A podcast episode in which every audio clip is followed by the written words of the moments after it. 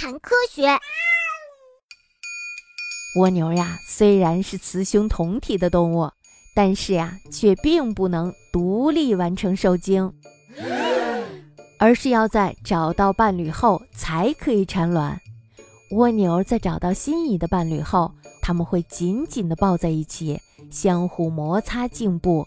接着呢，左边的触角后面的部分会挤出管状物来，互相把精子分泌到对方的生殖孔里。这就是蜗牛的交配过程。就这样，蜗牛在使对方受孕的同时，自己也受孕了。哇，我的天哪！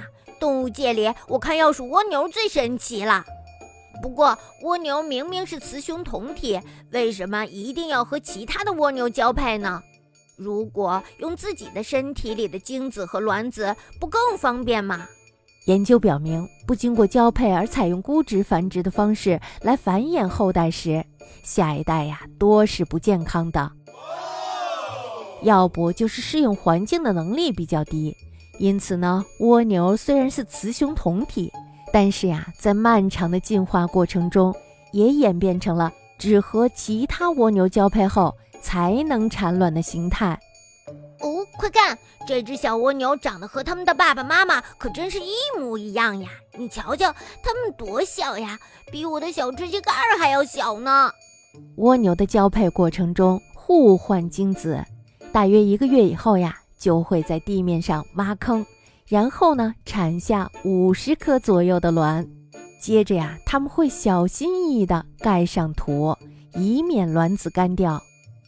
再过半个月左右，小蜗牛就诞生了。刚出生的时候，小蜗牛的外形和它们的父母一模一样，只是呢有大小差异罢了。